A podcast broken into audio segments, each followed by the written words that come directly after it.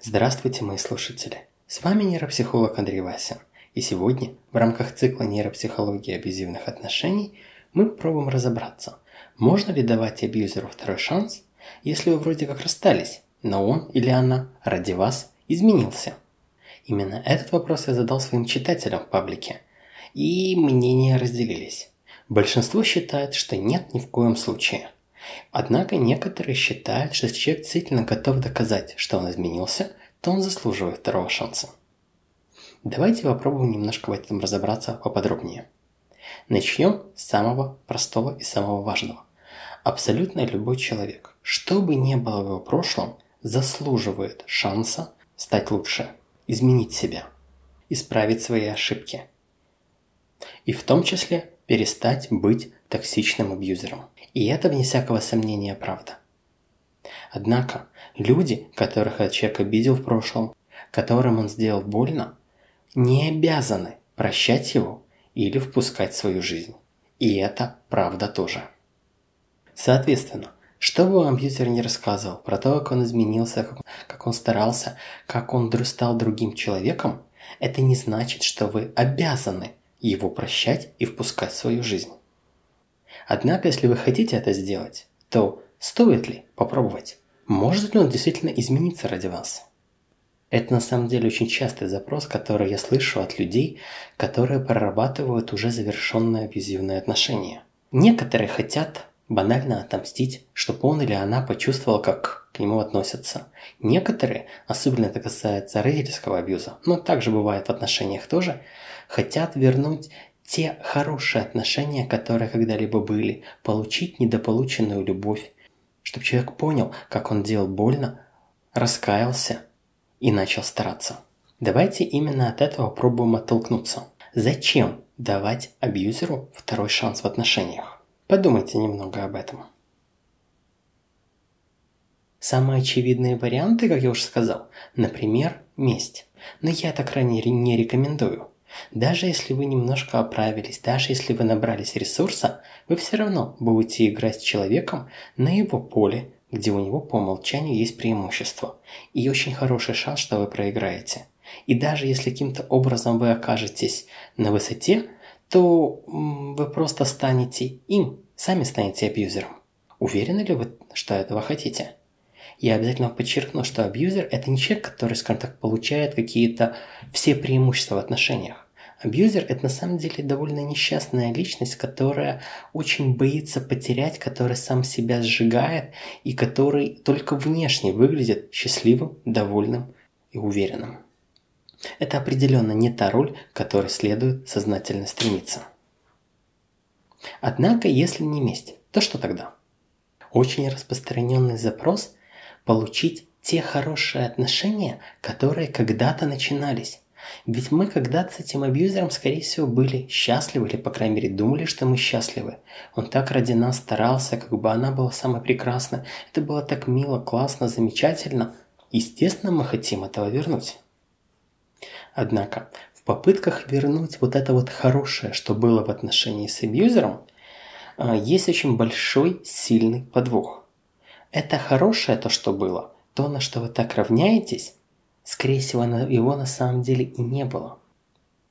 Потому что вот эти вот хорошие вещи, это милые отношения, это невероятный уровень заботы, это то, как абьюзер насаживает человека на крючок, как приманка, как то, как его можно втянуть в эти самые отношения, от которых начнутся качели, игра на контрастах и многие другие не очень хорошие методы.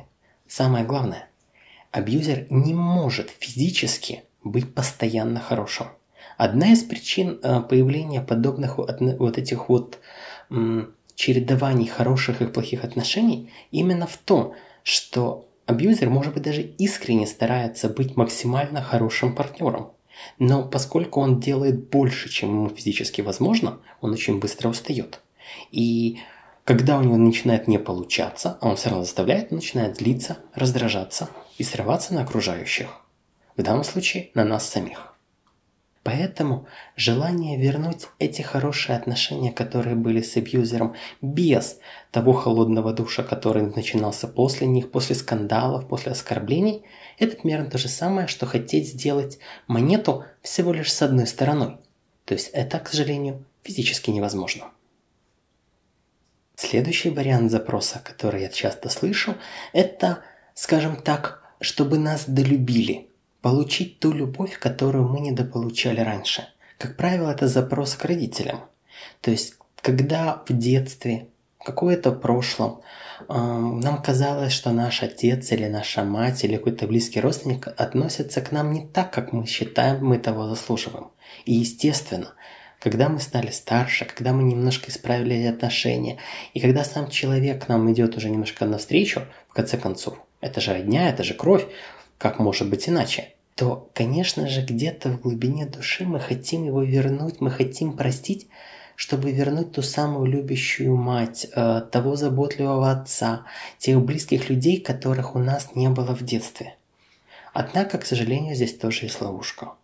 Как мы не будем стараться, как мы не будем делать, мы не можем изменить прошлое. Человек, с которым будете общаться, человек, с которым будете строить отношения – это не будет ваша мать в вашем детстве. В детстве все равно это будет человек, который, ну, скажем так, отношения с которым были не те, которые вы хотели бы. Поэтому желание исправить прошлое останется нереализованным. Для того, чтобы это исправить, вам нужна не психотерапия, а скорее машина времени. А поскольку пока ее еще нету, то, к сожалению, получить исправленные те отношения, которых которые нам оставили детские травмы, у вас тоже не получится. Когда я проговариваю эти вещи своим клиентам либо людям на лекциях, часто всплывает еще один вариант запроса. Иногда люди прекрасно это понимают, но все равно хотят попробовать наладить отношения с тем, кто их когда-то обидел или сделал плохо. Именно потому, что они понимают, что быть абьюзером на самом деле очень тяжело – что эти люди на самом деле несчастные. Они хотят их спасти, помочь. Достаточно часто бывает, что жертва оправдывает эти неудачные отношения именно тем, как она, ну, собственно, жертвует ради своего любимого, ради родственника или какого-нибудь другого близкого человека. И хотя некоторые из нас могут осудить этот вариант, но в принципе, если человек осознанно знает, на что он идет, то это его полное право. Действительно, абьюзивные отношения очень хорошо объясняются через передачу ресурса от жертвы к абьюзеру. И когда жертва каким-то образом из абьюза выходит, если человек, абьюзер, не может найти новую жертву, то он начинает голодать без того ресурса, к которому, к которому он привык. Ему становится тяжело, он постоянно раздражителен, и ему даже самые простые задачи даются все сложнее и сложнее. Это то, чего ему радикально не хватает. Причем, я хочу повторить сейчас важную вещь. Когда я говорю про ресурс, я не подразумеваю какую-то абстрактную потустороннюю сущность. Я говорю про вполне конкретные процессы в нашей голове. В основном это различные нейромедиаторы, а, некоторые паттерны наших нейронных систем, то есть нечто такое, что в принципе можно пронаблюдать и даже измерить. И это на самом деле очень важная вещь. Абьюзеру требуется ресурс жертвы. Абьюзер, как правило, не от хорошей жизни начинает, собственно говоря, абьюзить людей, которые рядом с ним находятся. Это его способ компенсировать собственные недостатки. Собственный страх, неуверенность, сомнения. И поэтому давайте подумаем о ситуации немножко с другой стороны. Мы попробовали разобраться, зачем нам нужно прощать абьюзера ради того, чтобы дать ему второй шанс. А как насчет, зачем этот второй шанс нужен самому абьюзеру? Хм. Так вот, абьюзер нуждается в ресурсе. Я повторю это еще раз. Когда жертва вырывается из абьюза, абьюзеру начинает чего-то очень сильно не хватать. Как правило, ему сложно объяснить, чего именно, но это что-то, что ему жизненно необходимо. Самый идеальный, самый простой вариант – это найти новую жертву. Это чаще всего получается в романтических отношениях. То есть он начинает искать э, нового партнера, с которым можно повторить эти уже испытанные качели. Однако, Абьюзер, э, как я уже сказал, находится в состоянии самодеструкции. При каждом новом витке он всегда становится слабее, чем был на прошлом. Еще больше это выражено в случае родительского абьюза. Потому что здесь мы наблюдаем банальные возрастные изменения. Когда человек был молодой, уверенный, ну, у него было банально больше сил, ему было проще. Когда он становится старше, он начинает уже становиться престарелым или даже стареньким, то, естественно, ему начинает не хватать этого ресурса гораздо сильнее. И найти новую дочь или нового сына ему, конечно, будет практически невозможно. Именно тогда очень часто и вспоминает престарелый отец о том, что «ну, у меня же есть кровь, которая обязана обо мне позаботиться». Очень часто эти вещи завуалированы в какую-то социальную, финансовую заботу. Но точно так же это может быть э, эмоциональный ресурс, психологический. Или просто, чтобы кто-то был рядом. Поэтому, когда человек, абьюзер, говорит, что я хочу вернуться в эти отношения, очень важно, он хочет вернуться не к нам, он хочет вернуться к тому ресурсу, которого ему не хватает. И вот здесь вернемся к изначальному вопросу. Я специально сформулировал его именно таким образом. Можно ли давать абьюзеру второй шанс, если он ради нас изменился? С его слов, конечно же. Когда абьюзер меняется ради этого самого второго шанса, что это значит с его точки зрения? Это означает, что он каким-то образом исправил или только соврал, или только соврал, что он исправил свое поведение – чтобы получить тот ресурс, которого его лишили. В его голове на самом деле вариант, чтобы перестать абьюзить, даже не рассматривается. Ведь это то, что ему в этих отношениях нужно в первую очередь. Если человек говорит правду, то он будет больше стараться, скажем так, на пике. А, вот эти вот кусочки теплого, хорошего отношения будут более интенсивны, но, как я уже сказал, ему физически это невозможно поддерживать постоянно. Соответственно, они будут короче, и ответная негативная реакция после них будет быстрее и, скорее всего, болезненнее. Или же, что гораздо чаще, он просто врет. Готов рассказать все, что угодно, чтобы получить тот самый ресурс, которого ему не хватает. И, соответственно, если мы все-таки решили этот второй шанс ему дать, вернуться обратно в эти отношения, что мы делаем? Мы даем ему тот самый ресурс, которого ему так сильно не хватало. Мы готовы участвовать в его жизни, оказываем ему социальную поддержку, финансовую может быть. Он получает самоутверждение от власти, ведь в конце концов мы сделали то, что мы вроде бы как не хотели делать, потому что он нас на это уговорил. А это приятно. Опять же, тот самый пресловутый ресурс. В данном случае дофамин от того, что ему удалось изменить чье-то мнение на то, которое он сам этого хотел. На моей странице, когда я задал вопрос, был очень большой спор на тему того, меняются ли люди. То есть может ли он на самом деле измениться, ну, не только абьюзер, скажем так, а люди вообще. Так вот, люди действительно меняются тогда, когда у них есть потребность в перемене. Тогда, когда их уже имеющиеся паттерны, поведение, их собственная личность их перестает устраивать. И они ищут каких-либо перемен. То есть, как я уже сказал, когда, например, не хватает ресурса. В данном случае, например, это не хватает ресурса жертве, в какой-то момент ей становится радикально плохо, и она ищет помощь, и если ей повезло, вырывается. Точно так же не хватает ресурса абьюзеру, и он пытается вернуть эти отношения. Однако, как только он их вернул, как я уже сказал, он получил ресурс обратно. Он потерял мотивацию к переменам. Прекрасно, его все устраивает. Зачем меняться? Даже если он хочет этого на словах, даже если он сам считает, что он хочет, с точки зрения его мозга это абсолютно бессмысленно.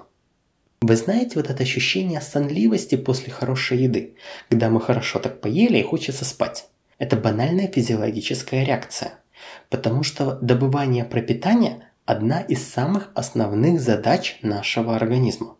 И когда он получает достаточно еды для того, чтобы какое-то время не испытывать в ней потребности, зачем проявлять активность? Можно спокойно расслабиться, отдохнуть и потратить полученный ресурс, в данном случае еду, там на наполнение каких-нибудь запасиков, на внутренние процессы, там, на что-нибудь другое. Соответственно, нас начинает клонить сон. Это абсолютно нормальная физиологическая реакция. И абсолютно точно так же, когда абьюзер получает ресурс, которому не хватает, ему хочется расслабиться, отдохнуть и получить удовольствие. Зачем стараться?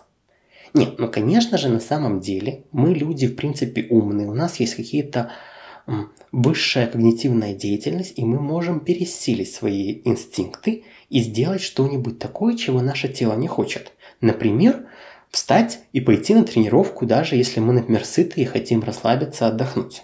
Однако на то, чтобы пересилить себя, нужно потратить еще больше ресурса. Часто больше, чем мы этого получили. И мы снова возвращаемся в особенности распределения ресурса в абьюзе. Я неоднократно говорил про то, что э, абьюзер, ресурс, который получает от жертвы, тратит на самом деле не на себя, не на развитие, а исключительно на поддержание внешнего лоска или на секундное удовольствие. То есть этот ресурс не формируется в некие запасы. Можно сказать, абьюзер вечно находится на таком полуголодном пайке, поэтому на самом деле очень тяжело развиваться. Практически всегда абьюзер или медленно, или быстро деградирует в отношениях. Так вот, для того, чтобы пересилить эту физиологическую реакцию, требуется много ресурса, а у абьюзера его мало. Поэтому, к сожалению, что бы он нам ни рассказывал, даже если он сам искренне верит, банально физиологически измениться, вернувшись те самые отношения, в которых изначально он получал ресурс, абьюзеру, ну, примерно невозможно. Поэтому первая часть нашего ответа. Можно ли вернуться к абьюзеру и дать ему второй шанс? Ну, если вы сильно хотите, можете. Я не буду вам это запрещать. Но вы должны понимать, он не изменится. И сама эта фраза «я изменился ради вас» – это в лучшем случае вранье, в худшем случае самообман. Вы просто возвращаетесь к тому же самому, из чего сбежали в прошлый раз. Ну, с небольшими, может быть, косметическими переменами. Однако, значит ли это такое, что человек, с которым у вас были абьюзивные отношения, лучше не иметь ничего общего? Расстаться с ним навсегда и больше никогда не сталкиваться? Хм, опять же, если вы этого хотите, у вас есть на это право. Но я также говорю своим клиентам, что если вы не хотите этого, на самом деле общаться со своим бывшим абьюзером можно. Особенно если есть в этом какая-то потребность. То есть что-то общее, что разделить нельзя. Дети, совместное дело, может какой-то круг общения, с которого как бы вам придется пересекаться. Но очень важно понимать. Единственный способ построить отношения с человеком, с которым раньше эти отношения были абьюзивные, это осознать, что это совершенно новые отношения с новым человеком. Если это ваша мать, если это ваш отец, если это ваша дочь, потому что дети иногда тоже бывают абьюзерами по отношению к своим родителям, и вы хотите эти отношения восстановить, у вас на самом деле есть шанс. Но только при соблюдении двух условий. Первое. Если этот человек действительно по-настоящему готов меняться. Не ради вас, не ради отношений, а ради самого себя. Во-вторых, только если это действительно будут радикально другие отношения. С другим человеком. Совсем такие. Абсолютно новые с нуля, без прошлого. Если вы оба сможете прошлое оставить, то в принципе шанс может быть. Но на практике сочетание всех этих «если» встречается настолько редко, что, конечно, я оставляю такую возможность. Но я бы не стал на вашем месте на это сильно рассчитывать. Поэтому короткий ответ на вопрос, можно ли давать абьюзеру второй шанс. Хм. Если вы хотите, можете, но я, как нейропсихолог, не рекомендую. На этом на сегодня все. Выпуск был подготовлен благодаря моим патреонам. Ваша финансовая поддержка – это то, что помогает мне создавать новые материалы, ну и вообще развивать проект. Кроме того, отдельное, особенное спасибо я хочу сказать Валерии Соколовской. чья помощь помогла сократить вынужденную паузу между новыми эпизодами до минимального значения. Если у вас есть возможность присоединиться к проекту, к его развитию, вы можете это сделать на сайте patreon.com и вступить в клуб моих подписчиков-патреонов и не только проспонсировать создание новых материалов, но и получить доступ к эксклюзивному контенту. А если вы уже, то вам огромнейшее за это спасибо. Итак, с вами был нейропсихолог Андрей Васин. До новых скорых встреч!